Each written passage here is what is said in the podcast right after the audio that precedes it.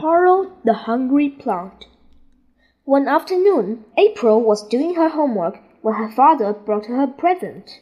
He handed her a funny looking plant called a pitcher plant. This is a special plant, he told her. It eats insects.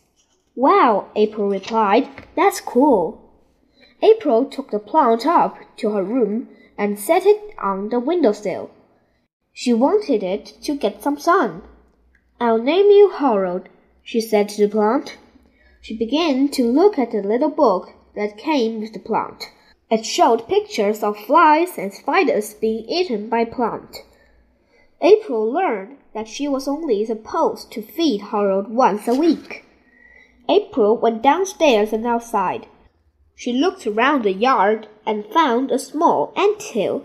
She caught some of the ants in a jar and took them to her room. April powered the ants into the plant tank and waited. One ant crawled into the plant's pitcher and got stuck.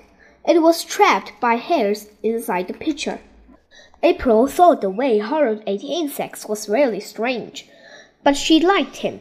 On her way out of his room, she grabbed some jelly beans from a jar on her dresser. Harold saw this and wondered what a jelly bean might taste like.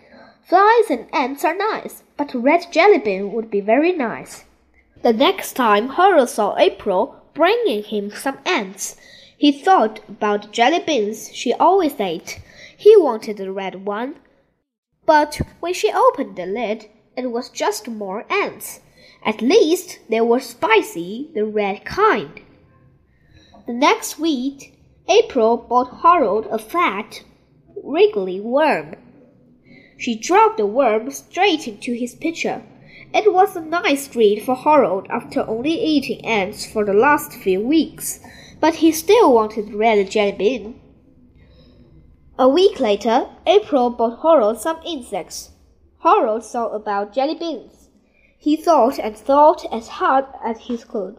Jelly beans, jelly beans, jelly beans, jelly beans. He, he repeated the thought over and over. April ate a couple of jelly beans before feeding Harold more insects. When April opened the lid to Harold's home, she only had a couple of small spiders.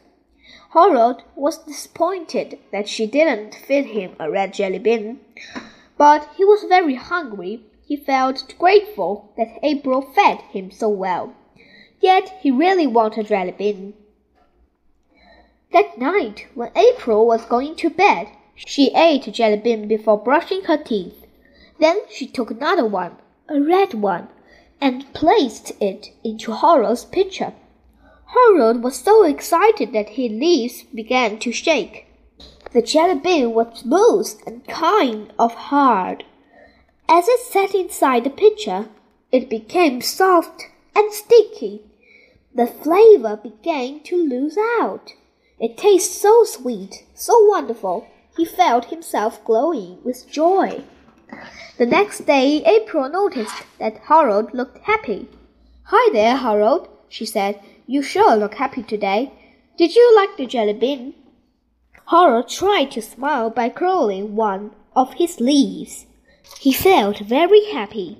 He really enjoyed his jelly bean. From that day on, Harold got one jelly bean each week. It was a midweek train between regular meals.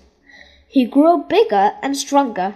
Soon he was big enough to eat crickets and grasshoppers. April and Harold were good friends. Harold even got to go to school with her once for show and tell. That day he only got a cricket to eat. A couple of days later, though, he got a green jelly bean. Wow, thought Harold, all the colors are tasty. As much as Harold loved all the colors of jelly beans, red ones were still his favorites.